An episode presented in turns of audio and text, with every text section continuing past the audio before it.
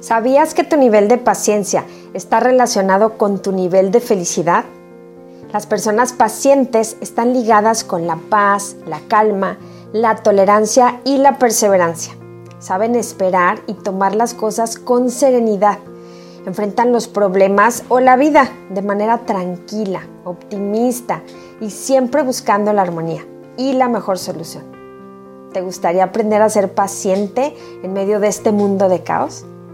Soy Ceci Recendis y te doy la bienvenida a mi podcast Tu carácter, tu destino.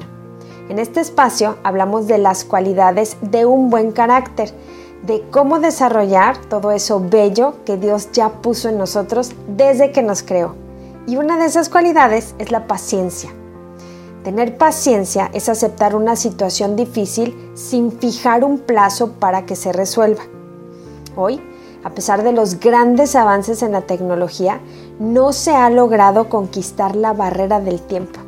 Es imposible acelerarlo o desacelerarlo. Nunca nadie ha podido regresar el tiempo o avanzar en él.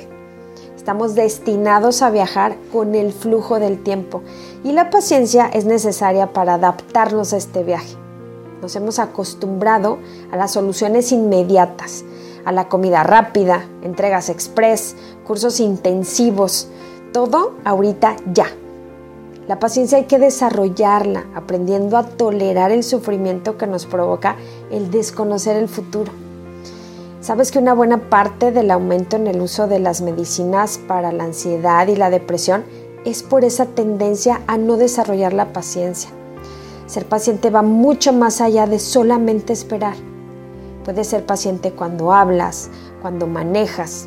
Es más, ahorita mismo que me estás escuchando, puedes hacerlo con paciencia, poniendo atención a cada frase que yo te estoy diciendo.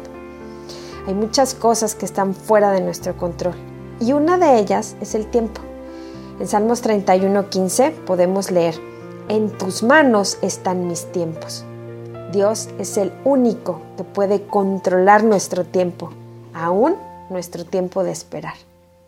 Gracias por compartir este tiempo tan valioso conmigo. Te espero en el siguiente podcast de Tu carácter, tu destino.